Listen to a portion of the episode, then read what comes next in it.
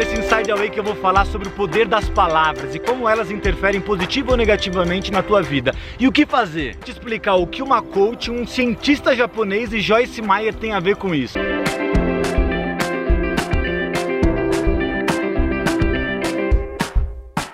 Anos atrás eu trabalhava numa grande empresa, eu tinha uma colega de trabalho, ela era executiva de vendas, ela tinha algumas características bem fortes. Ela falava muito palavrão, em alguns momentos era negativa, ela dizia que nunca ia casar. Engraçado que uma coisa aconteceu, depois ela mudou de área, daí depois de um ano a gente voltou a trabalhar na mesma área, só que ela tava com algumas características totalmente inversas. Ela virou coach, ela tinha casado, ela era muito positiva. Um dia eu cheguei na mesa dela, eu vi um livro que era da Joyce Meyer, que o tema era Mude suas palavras e mude sua vida. E o segundo caso é de um cientista japonês chamado Masaru Emoto. Ele comprovou através de muitos estudos o quanto o poder da música e da palavra interfere nas moléculas do nosso corpo, das águas e dos alimentos. O que essas duas histórias têm em comum? O poder das palavras. O fato é que além dele, muitos estudos na física quântica e física aplicada têm provado que toda a matéria ela é estruturada através da palavra. Psicologia, pediatria e o coaching também mostram o quanto o poder das palavras interfere nos nossos pensamentos, sentimentos, na nossa vida e no nosso futuro. Mas antes de tudo isso, há milhares de anos atrás, as escrituras já falavam que a palavra tem o poder de vida ou de morte. Agora, um problema comum é que muita gente ignora esses dados porque eles acham que isso daí é uma autoajuda mascarado de